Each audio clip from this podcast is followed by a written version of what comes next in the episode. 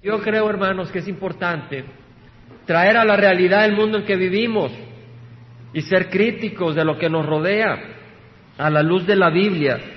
Hay otro artículo que habla del budismo que está ganando territorio en Estados Unidos, de manera que ahora hay 15 millones de personas que se llaman budistas, 15 millones.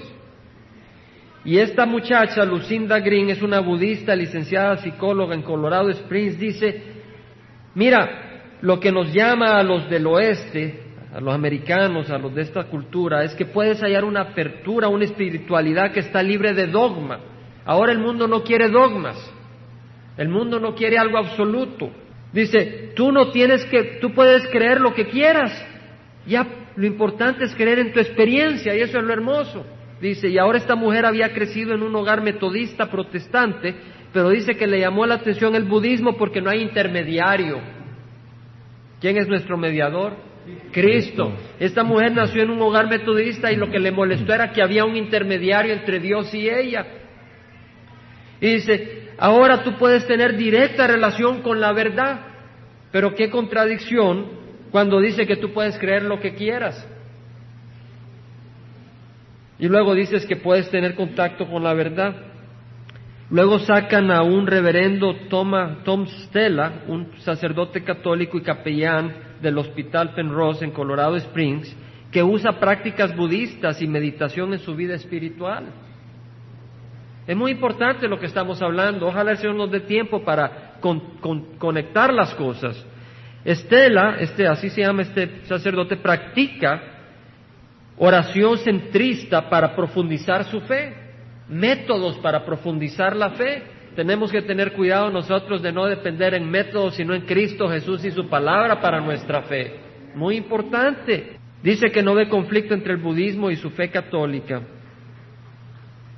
Luego sacan a otra religión de Vietnam que tiene tres millones de adherentes y ellos comulgan con los espíritus de Víctor Hugo, de Lenin y de Charlie Chaplin y los adoran por sus grandes personalidades. Imagínense adorar a alguien que es ateo, tener por Dios a alguien que ni creía que existía Dios.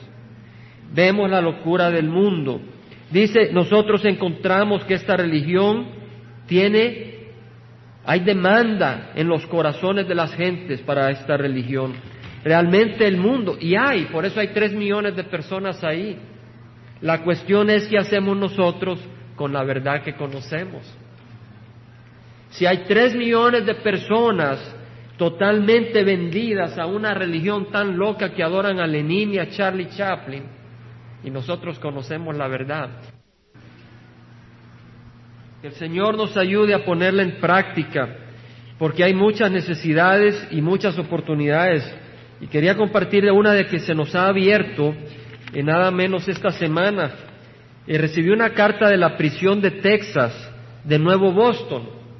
El Señor nos permitió sacar un artículo en una revista que salió por Latinoamérica y eh, de esta prisión me escribió este hombre que se llama Arturo Martínez y me dice, ah, me, habla muy, muy, muy, muy, muy amable, y me dice eh, que quería una copia de, de, cierto libro, y me dice, ya que no dispongo de otro medio para poder adquirirlo más que esta, le hago de su conocimiento que si es posible me pueda proporcionar una copia del libro, o si no es posible cualquier otro material que me ayude a conocer mejor la verdad y la realidad de la palabra.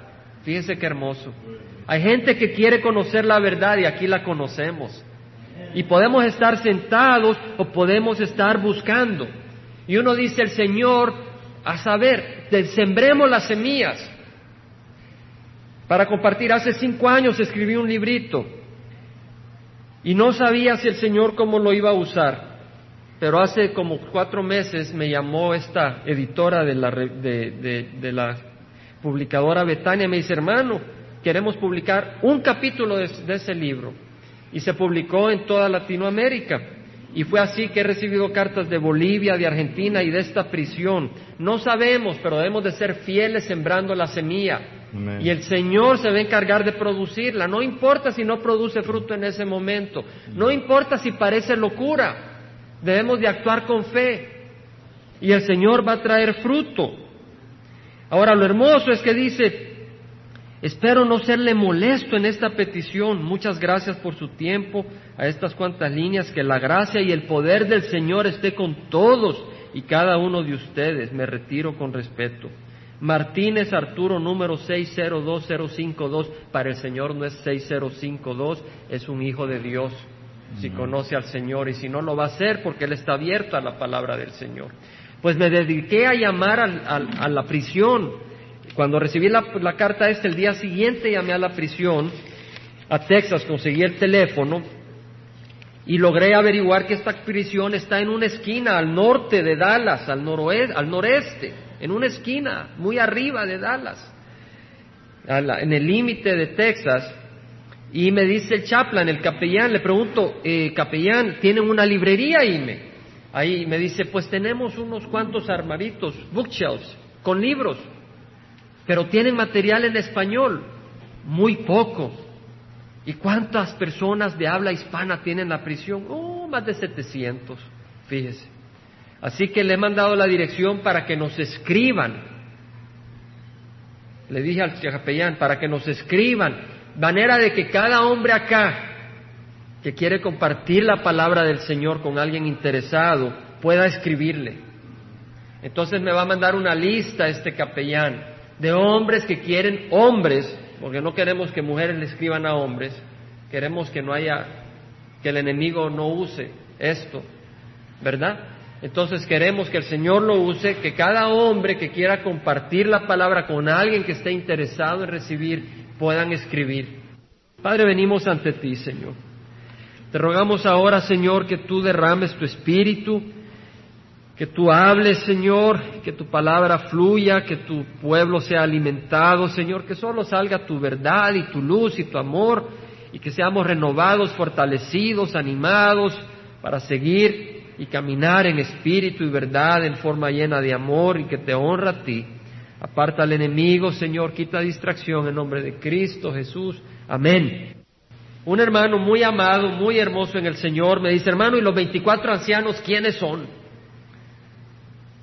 Y hemos hablado, ¿verdad? Que son los presbúteros. Presbútero quiere decir anciano.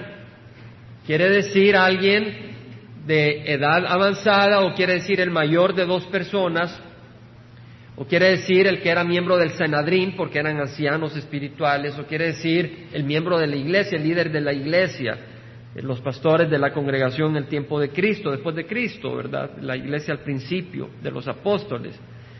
Pero la pregunta es, bueno, ¿pero quiénes son? Representan doce, los doce líderes del Antiguo Testamento, uno por cada tribu, y luego los doce del Nuevo Testamento, uno por cada apóstol. ¿Son esos?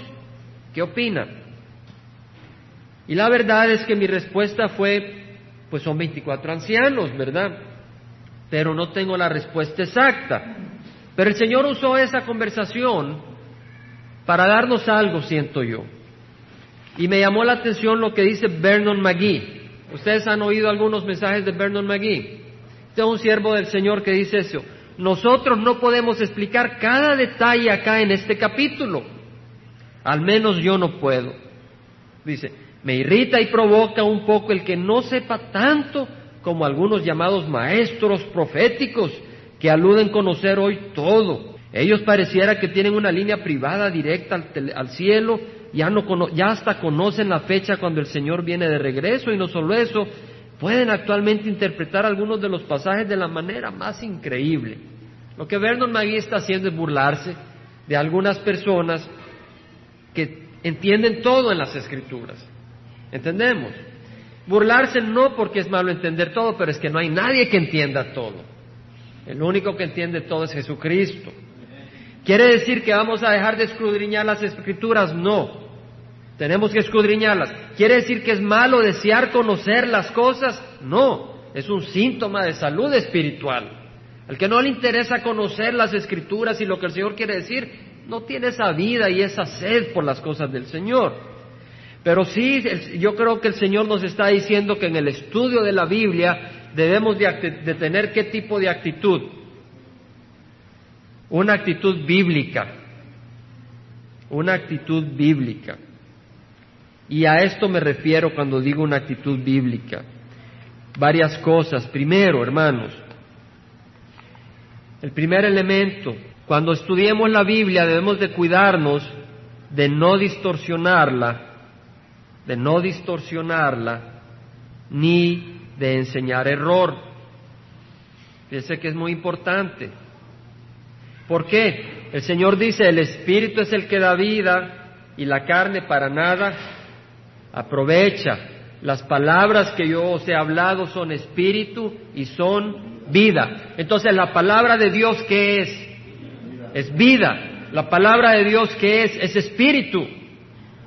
Entonces, si la palabra de Dios es algo tan grandioso, si la palabra de Dios es algo tan hermoso, tenemos que tener cuidado de no distorsionarla, porque entonces ya no estamos dando vida, sino que estamos dando veneno. ¿Entendemos, hermanos? La palabra de Dios es muy hermosa, de hecho, en Proverbios dice, probada es toda palabra de Dios, no añadas a sus palabras, no sea que Él te reprenda y seas hallado mentiroso. Quiere decir de que no le debemos añadir a las escrituras cuando tratamos de interpretarlas, porque podemos caer en el error de al querer entenderlas, añadirles cosas que no son. En Apocalipsis 22, 18, 19 dice Juan, yo testifico a todos los que oyen las palabras de la profecía de este libro. Si alguno añade a ellas, Dios traerá sobre él las plagas que están escritas en este libro. Si tú le añades a las escrituras, dice el Señor, Él traerá sobre ti las plagas que están en ese libro. Y si alguno quita de las palabras del libro de esta profecía, Dios quitará su parte del árbol de la vida y de la ciudad santa descritos en este libro. El Señor está diciendo que si tú agarras las escrituras y le añades para decir cosas, estás metiéndote en serios problemas. Amén. Entendemos, hermanos, entendemos la seriedad. Ahí es muy serio. Cuando estamos con las escrituras, este no es pensamiento de hombre, esta es la palabra de Dios. Y es algo muy serio cuando estamos con lo de la palabra de Dios. Es algo muy santo. Otra cosa, buscamos al estudiar las escrituras, ¿qué hermanos? La interpretación de Dios, no nuestra interpretación. Cuando un padre escribe una carta y manda instrucciones a su familia, él tiene algo en mente que está tratando de transmitir. Y eso es lo que debemos de buscar. ¿Qué es lo que Dios tiene en mente cuando dice tal cosa y tal otra? En la segunda de Pedro, hermanos. Y yo creo, hermanos, que es muy apropiado esto con lo del capítulo 7 de Apocalipsis que habla de los 144 mil sellados porque muchos que están en ciertos grupos dicen que no es lo que la Biblia dice, porque le han añadido su propia interpretación para sus propios propósitos y no de acuerdo a las escrituras. Segunda de Pedro 1, 19 dice, tenemos la palabra profética más segura, la palabra profética, la palabra de profecía y el libro de Apocalipsis, ¿qué es? La palabra profética a la cual hacéis bien en prestar atención como a una lámpara que brilla en el lugar oscuro. Si la palabra de Dios es una lámpara que brilla en un lugar oscuro, ten cuidado de venir y oscurecerla con tu interpretación. ¿Entendemos, hermanos? Ten cuidado. Versículo 20 dice, pero ante todo sabed esto, que ninguna profecía de las Escrituras es asunto de interpretación personal Ninguna profecía fue dada jamás por un acto de voluntad humana, sino que hombres inspirados por el Espíritu Santo hablaron por parte de Dios. O sea, de que no es cuestión de interpretación personal. En las Escrituras lo que debemos de buscar es lo que el Señor dice. Y Pedro hablando en el capítulo 3, versículo 14 dice, amados, puesto que guardáis estas cosas, procurad con diligencia ser hallados por Él en paz sin mancha e irreprensibles. Capítulo 3, segunda de Pedro, versículo 15. Considerad la paciencia de nuestro Señor como salvación, tal como escribió también nuestro amado hermano Pablo según la sabiduría que le fue dada. Asimismo, en todas sus cartas habla en ellas de esto, en las cuales hay algunas cosas difíciles de entender. Pedro está diciendo que en las cartas de Pablo hay algunas cosas que son difíciles de entender. Pero mire, que los ignorantes e inestables tuercen, como también el resto de las escrituras para su propia perdición. ¿Entendemos? Quiere decir de que hay ciertas cosas de las escrituras que son difíciles de entender. Y vienen algunos grupos y les dan sus interpretaciones y tuercen las escrituras y sacan unas grandes teorías a costa de su propia salvación. ¿Entendemos, hermanos? Muy delicado lo que es las escrituras. Debemos escudriñar las escrituras. Cuando, cuando vemos alguna, alguna parte, si alguien nos dice algo, si alguien nos dice algo, alguna enseñanza que nos suena nueva, examinémosla a la luz de las escrituras, escudriñemos las escrituras. Cuando Pablo vio a la iglesia de Berea, dice que estos eran más nobles que los de Tesalónica, pues recibieron la palabra con toda solicitud, con todo deseo, escudriñando diariamente las escrituras para ver si estas cosas eran así. O sea, de que cada vez que oímos una doctrina, algo nuevo, ¿qué tenemos que hacer, hermanos? Escudriñar las escrituras. Escudriñar las escrituras. Cuando no entendemos algo, ¿qué debemos de hacer? buscarle la respuesta. Pero si no le hallamos, sigamos el ejemplo de Daniel. En capítulo 12 del libro de Daniel, vemos una situación donde Daniel no entendió algo. Él recibió una profecía y no la entendió. Dice, en aquel tiempo se levantará Miguel, el gran príncipe que vela sobre los hijos de tu pueblo. Aquí eh, Daniel está recibiendo esta revelación que en los últimos días el ángel Miguel, el gran príncipe que vela sobre el pueblo de Israel, se iba a levantar en los últimos días y dice, será un tiempo de angustia cual nunca hubo desde que existen las naciones hasta entonces. Está hablando de qué, hermanos? De la gran tribulación. El Señor Jesús lo mencionó y está escrito en el libro de Mateo. Y acá también lo leemos, el profeta Daniel lo, recibió esta revelación. Y en ese tiempo tu pueblo será librado, todos los que se encuentran inscritos en el libro. Pero luego nos vamos al versículo 8, dice, yo oí. Pueden leer después con más atención, pero el versículo 8 dice, yo oí, pero no pude entender. Daniel oyó todas estas cosas, pero no las pudo entender. Y dice, entonces dije, Señor mío, ¿cuál será el resultado de estas cosas? Y él respondió, anda Daniel, porque estas palabras están cerradas y selladas hasta el tiempo del fin. Quiere decir que hay escrituras que no están abiertas para el entendimiento del hombre sino hasta su debido tiempo. Y vienen hombres y le están dando interpretación sin conocerlas. Y lo que hacen es añadirle a las escrituras o quitarles. Y tenemos que tener cuidado de que agarren un versículo, otro versículo y empiecen con su gran fanatismo. Simplemente como Daniel, cuando llegamos a cosas que no se nos da el privilegio de ser reveladas, decimos, no entiendo, Señor. ¿Y qué le dice el Señor a través de su siervo a Daniel? Le dice en el versículo 3, más tú sigue hasta el fin. O sea que si hayamos una escritura que no entendemos, no te quedes en el camino, sigue tu camino. Sigue hasta el fin en la obra que el Señor te ha encomendado. Sigue hasta el fin, descansarás y te levantarás para recibir tu heredad. El Señor dice, sigue hasta el fin Trata de entender lo que puedes y lo que no entiendes, déjaselo al Señor, tú sigue hasta el fin. Y a su debido tiempo descansarás y recibirás la herencia que el Señor te da. Ahora, entendamos de que la palabra del Señor es alimento y así como una medicina, no como una medicina, sino como un alimento para el cuerpo, tiene muchas vitaminas, aunque no entendamos qué vitaminas son y cómo funcionan, si es un buen alimento nos da salud.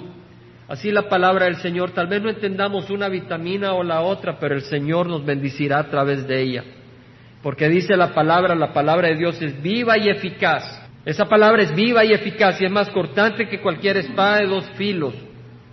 y hará su obra. En Isaías capítulo 55 dice la palabra del Señor, como descienden de los cielos la lluvia y la nieve y no vuelven allá, sino que riegan la tierra, haciéndola producir y germinar, dando semilla al sembrador y pan al que come, así será mi palabra que sale de mi boca, no volverá a mí vacía, sin haber realizado lo que deseo y logrado el propósito para el cual la envié. Es Isaías 55, 10 al 11.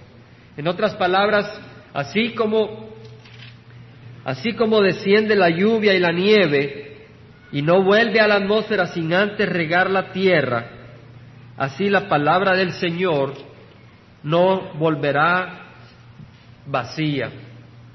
La palabra del Señor es poderosa. Entonces, ¿qué hacemos cuando encontramos pasajes en las Escrituras? Hay unos pasajes que son fundamentales, que son básicos, en esos pasajes que son claros, donde el Señor habla claramente, por ejemplo en Efesios 2.8 dice que por gracia sois salvos por medio de la fe, no por obras, para que nadie se gloríe. Es claro que la salvación no es por obras, sino que es por fe. ¿Ve? Por medio de la fe, es por gracia. Por gracia sois salvos por medio de la fe. Entonces, esa es una doctrina clara. En esas doctrinas claras y básicas debemos de ser rígidos, angostos y inmovibles. ¿Entendemos, hermano? De hecho, Pablo, el apóstol Pablo, el camino de salvación es un camino angosto. Muy interesante que esta mujer, de la que leímos, decía que ella quería una religión donde cada quien da su opinión un camino ancho, pero el camino de salvación es angosto y la verdad no está mezclada con el error, la verdad pura es verdad pura y no está mezclada con el error. Si aún nosotros o un ángel del cielo os anunciara otro evangelio contrario al que os hemos anunciado, sea anatema, o sea, sea maldito, sea quemado en el fuego eterno. Como hemos dicho antes, también repito ahora, si alguno os anuncia un evangelio contrario al que recibiste, sea anatema. Vemos la posición de Pablo en doctrinas básicas y sólidas, la doctrina del evangelio de salvación. Ahora, si hallamos un pasaje que es difícil de entender, que tal vez no hay claridad, lo que tenemos que hacer es ser humildes, ser discretos, no ser divisivos y dejárselo al Señor. Amén. Eso es lo que el Señor pone en mi corazón compartirle antes de continuar. Entonces vamos al libro de Apocalipsis, al capítulo 7. Cuando venimos a los 24 ancianos, sí eh, consideré un poco quiénes podrían ser, porque es bueno investigar y estudiar y, tratar de entender. Lo que pienso es lo siguiente, para los que tienen curiosidad, pues eh, voy a expresar lo que siento, la Biblia nos revela. Cuando el Señor Jesús se transfiguró en el monte, ahí estaba Santiago, Juan y quién más? Y Pedro. Pedro nos contó que Pedro estaba ahí, estaba Pedro. Santiago, Juan y Pedro. ¿Y quién estaba ahí junto con el Señor? Elías y Moisés. Fíjese que Juan reconoció que ahí estaba Elías y Moisés. Sin embargo, de los doce ancianos, Juan no reconoce a ninguno. Porque si no hubiera dicho, ahí estaba Elías, ahí estaba Moisés y ahí estaban los profetas. ¿Cierto? Y en el Nuevo Testamento, si son los doce apóstoles, qué raro que Juan no haya reconocido a ninguno. Si él caminó con ellos. Entonces lo único que puedo yo decir es de que estaba velado para Juan quienes eran. Y si estuvo velado para Juan que estuvo ahí, está velado para mí. Y no voy a adivinar. ¿Verdad? Me gustaría saber quiénes son. Algún día vamos a saber pero no llego más allá de lo que está escrito. Y eso es lo que el Señor nos dice, no vayas más allá de lo que está escrito. Amén. Amén. Y cuando empezamos el libro de Apocalipsis, y eso sí fue algo que compartí, hermanos, hay áreas que no voy a conocer, hay áreas que, áreas que no voy a entender y no se las voy a explicar, porque para ¿quién quiere añadirle a las escrituras? Está difícil. Entonces el capítulo 7, hermanos, hemos leído el capítulo 6, donde habla de los seis sellos. No de los siete porque el siete no se lee en el capítulo seis. Jesucristo toma ese rollo, que es el título de propiedad de la tierra, y empieza a abrir los sellos porque Él es el único digno y hemos ya elaborado suficiente sobre eso. Y el primer sello habla del, del jinete, del caballo blanco, y luego el jinete del caballo rojo, y luego el jinete del caballo negro, y luego el jinete del caballo amarillento o verde, mismo, la misma palabra se usa. Y luego vemos el cordero que abre el quinto sello y, se ven los muertos de la tribulación que clamaban porque no están muertos, su espíritu está en la presencia del Señor descansando, no dormidos pero descansando, o sea, en paz. Y luego en el sexto sello vemos las grandes destrucciones cósmicas que vienen, las, los meteoros que caen en la tierra, el terremoto, eh, el sol se oscurece, la luna se enrojece, todas estas catástrofes. Y luego viene el Señor y hace un paréntesis entre el sexto sello y el séptimo sello hay un paréntesis. Y dice, después de esto vi a cuatro ángeles de pie en los cuatro extremos de la tierra, deteniendo los cuatro vientos de la tierra para que no soplara viento alguno, ni sobre la tierra, ni sobre el mar, el mar, ni sobre ningún árbol. Dice de que estaba este hombre Ironside, un hombre eh, estudioso de las escrituras, explicando el libro de Apocalipsis, y un joven se paró y le dijo, ya ve, la Biblia no es científica, la Biblia es, está equivocada. ¿Cómo va a creer que hay cuatro esquinas? La tierra no es flat, la tierra no es pacha, porque la palabra literal no son extremos sino esquinas. Ahí dice, mire, estaba de pie los cuatro ángeles en los cuatro extremos de la tierra y Ironside le dijo, joven, me sorprende que usted no sepa que la tierra tiene cuatro esquinas, norte, sur, este y oeste, le dijo. Y ahí se quedó calladito y se sentó. Y lo que eso demuestra que depende del corazón. El corazón que quiere ver que la Biblia esté equivocada, el Señor lo va a dejar en su necedad y va a llegar al, infierno y cuando llegue al infierno sabrá que la Biblia no estaba equivocada. Pero el corazón que está buscando la voluntad del Señor va a lograr entender estas cosas. Y dice entonces que vio cuatro ángeles deteniendo los cuatro vientos de la tierra para que no soplara viento alguno sobre la tierra, ni sobre el mar, ni sobre ningún árbol. Ahora imagínense, hermanos, si no hubiera viento. ¿Alguien ha pasado por Riverside cuando está lleno de contaminación? Imagínense que no hubiera una brisita que se lleve esa contaminación. El viento también se lleva las nubes, las masas de aire caliente, trae a las masas de aire frío, las encuentra y se produce la lluvia. Va a haber mucha sequía, ¿verdad? Pero también vemos que lo que el Señor va a hacer en este momento es parar un momento el juicio divino, de manera que este viento se puede interpretar también como la ira de Dios que se para un segundo porque el Señor va a hacer algo. Y en el versículo 2 dice, vi a otro ángel que subía de donde sale el sol y que tenía el sello del Dios vivo. Qué hermoso que dice el sello del Dios vivo y gritó a gran voz a los cuatro ángeles. O sea que este ángel como que tenía más autoridad y les dice a los cuatro ángeles a quienes le había concedido hacer daño a la tierra y al mar, diciendo, no hagáis daño ni a la tierra, ni al mar, ni a los árboles, hasta que hayamos puesto un sello en la frente de los siervos de nuestro Dios. Vemos acá, hermanos, de que estos siervos de Dios llevan el sello del Dios vivo. Dios se encarga de darle el sello del Dios vivo a estos siervos. Y realmente los siervos del Dios vivo en nuestro tiempo también están sellados. En, Efesios, en Efesios hermanos, Efesios 1.13, vemos que todo cristiano tiene un sello. Y dice, dice Pablo, en él también vosotros, después de escuchar el mensaje de la verdad, el evangelio de vuestra salvación, y habiendo creído, fuiste sellados en él con el Espíritu Santo de la promesa. Son miembros de tal denominación, ese es su sello. Oh, yo soy presbiteriano. Oh, yo soy Calvary Chapel. Oh, yo soy católico. Yo soy evangélico. Ese no es el sello que te salva. El sello que te salva es el Espíritu Santo. Y ese es el sello que cada uno de nosotros debemos de tener. No es la aprobación de mi hermano o de mi hermana. Mi, vecino, el que está a mi izquierda, el que está a mi derecha, no conoce mi corazón, solo Cristo.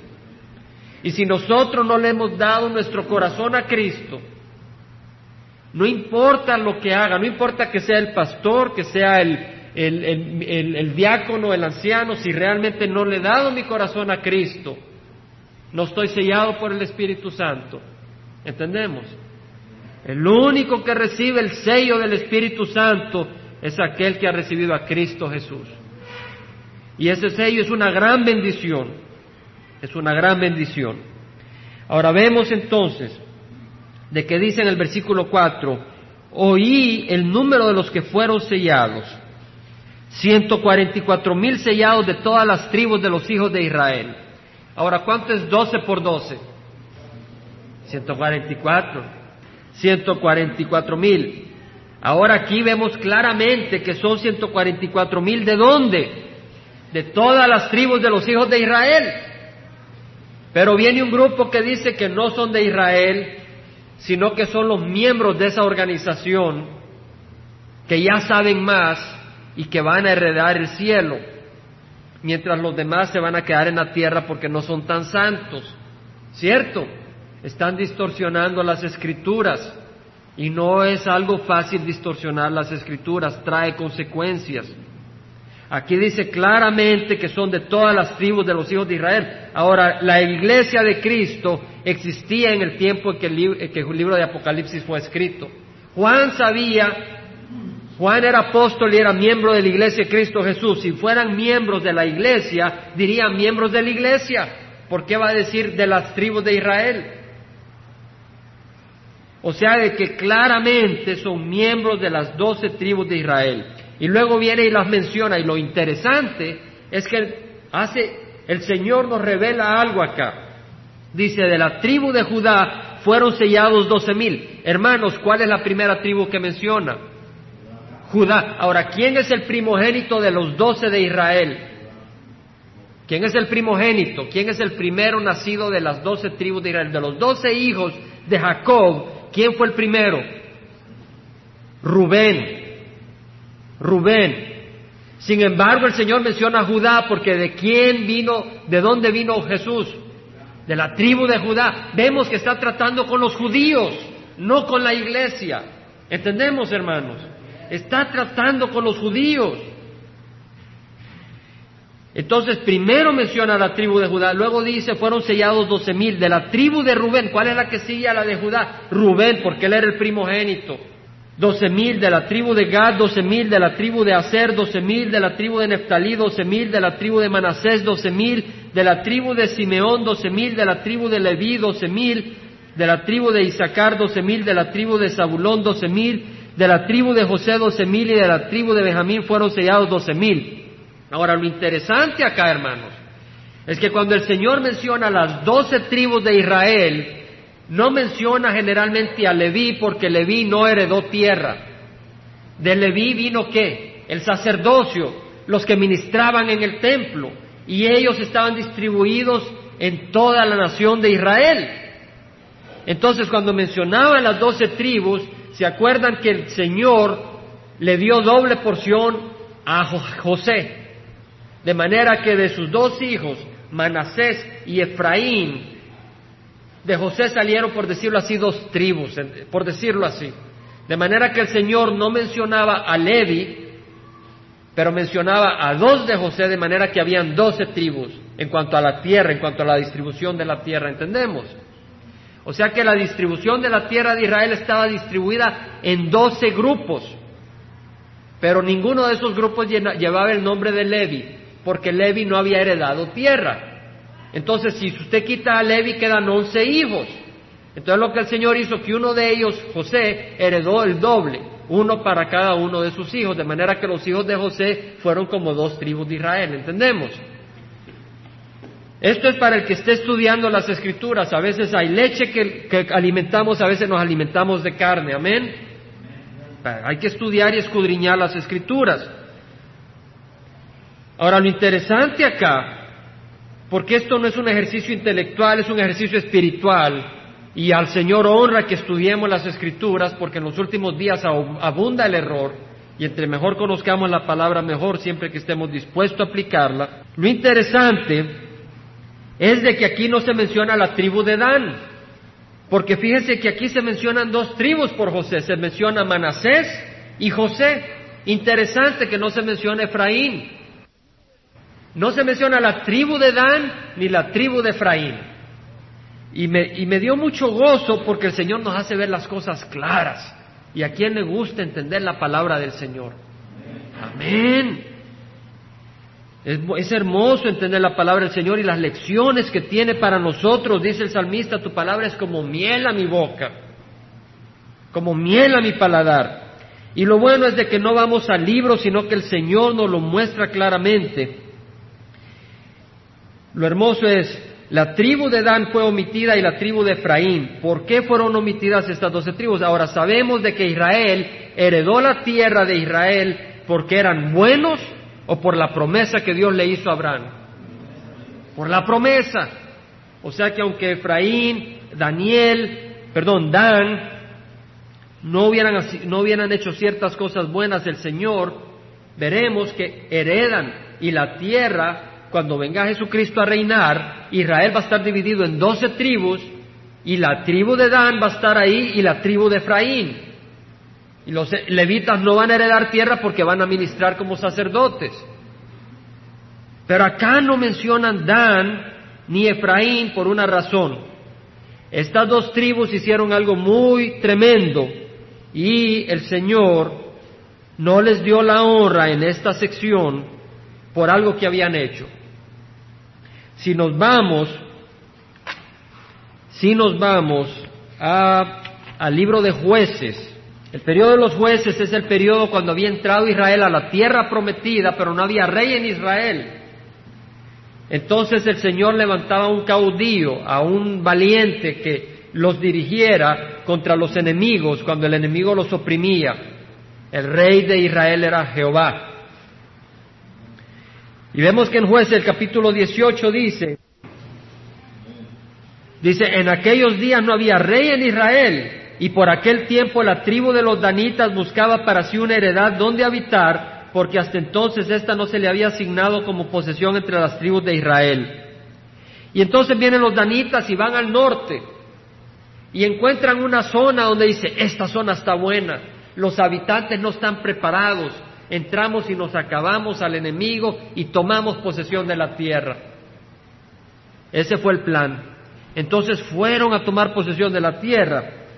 Pero vemos en el versículo 18 y 19 que entraron a la casa de Micaía y tomaron la imagen tallada, un ídolo, el los ídolos domésticos y la imagen de fundición. El sacerdote les dijo, ¿qué hacéis? Y ellos le respondieron, calla, pon la mano sobre tu boca y ven con nosotros y sé padre y sacerdote para nosotros ¿Te es mejor ser sacerdote para la casa de un hombre o ser sacerdote para una tribu y una familia de Israel? En otras palabras, este hombre, Micaías, que de hecho en el capítulo 17 vemos que era un hombre de Efraín. Capítulo 17, versículo 1 dice, había un hombre de la región montañosa de Efraín llamado Micaía. Micaía era un hombre idólatra, hizo ídolos de plata, y entonces, y era de la tribu de Efraín, era un eframita, era un hombre idólatra, hizo, hizo sus ídolos de plata y consiguió un levita para que fuera sacerdote de esos ídolos en su casa. Entonces, cuando la tribu de los de, de Dan iba al norte, se llevaron al sacerdote a los ídolos y llevaron a cabo idolatría. ¿Entendemos? La tribu de Dan trajo idolatría a Israel. Y la tribu de Efraín fue ese instrumento de idolatría, porque este hombre que traía los ídolos era de Efraín, pero no solo eso. Cuando Salomón, el rey Salomón murió, el reino se dividió y habían dos reyes, Roboam y Jeroboam. Cuando el rey Jeroboam se separó, la tribu del sur de la tribu del norte, o sea, el territorio norte del sur, hubo una, un, un conflicto en otras palabras, Salomón había sido muy rígido y las tribus iban a ser todavía sometidas a más presión bajo Roboam. Entonces las tribus se rebelaron bajo la dirección de Jeroboam. Y este Jeroboam lo que hizo fue poner ídolos, becerros de oro, al norte, en la tribu de Dan, y al sur, en Betel. Y le dijo al pueblo, estos son los dioses que te trajeron de Egipto. De manera de que toda la tribu de Israel del norte no fueran a Jerusalén a adorar al Dios vivo, porque este rey no quería que se volvieran a unir. ¿Entendemos? Y eso lo pueden estudiar en Primera de Reyes capítulo 11 y 12, pero no lo vamos a ver para poder terminar nuestro estudio. Entonces la tribu de Dan y la tribu de Efraín trajeron idolatría.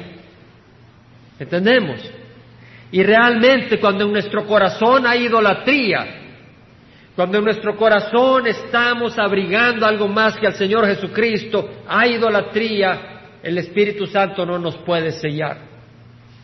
Y esto es lo que ocurre acá en el libro de Apocalipsis, capítulo 7, donde vemos que de la tribu de Dan y la tribu de Efraín nadie es sellado.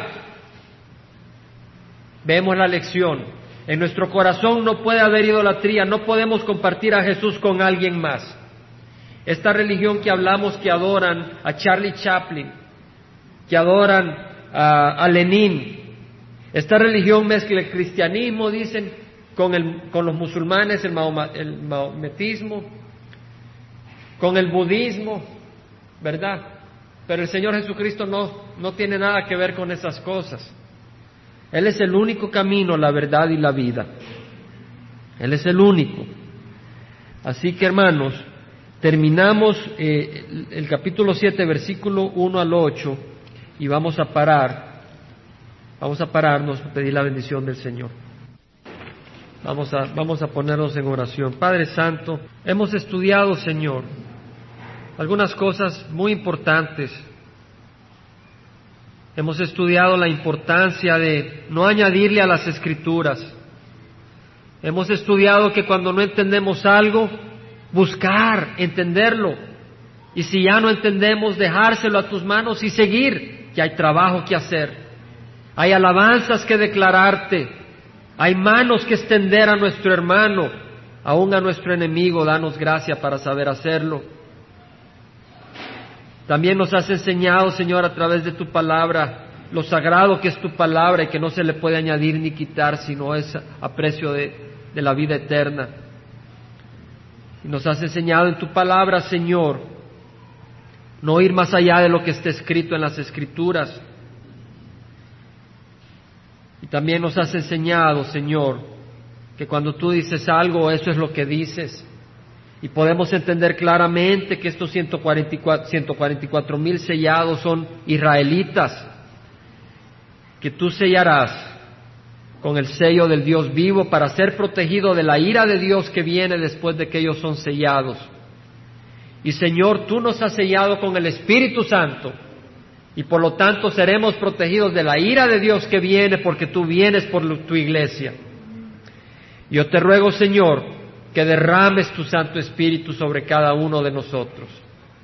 No solo ser sellados con el Espíritu Santo, pero ser llenos de tu Espíritu Santo y caminar en la abundancia de tu Espíritu Santo. El Señor Jesucristo dice que si uno siendo padre viene su hijo y le pide pan, ¿acaso le dará piedra? O si le pide un pescado, ¿acaso le dará una serpiente en lugar de un pescado? O si le pide un huevo, ¿acaso le dará escorpión? Y si nosotros siendo malos sabemos dar buenos dádivas a nuestros hijos, ¿cuánto más el Padre Celestial nos dará el Espíritu Santo? Te rogamos, Señor, que derrames tu Espíritu Santo sobre nuestros corazones, que nos llenes de fortaleza, que nos llenes de amor. El fruto del Espíritu es amor, gozo, paz. Es fruto del Espíritu. Sin tu Espíritu no hay fruto. Derrama tu Santo Espíritu sobre nuestras vidas. Guíanos y fortalécenos, Señor, para hacer tu obra. Te lo pedimos en nombre de Cristo Jesús. Bendice a esta congregación. Señor, que tú sigas haciendo la obra. En nombre de Cristo Jesús. Amén.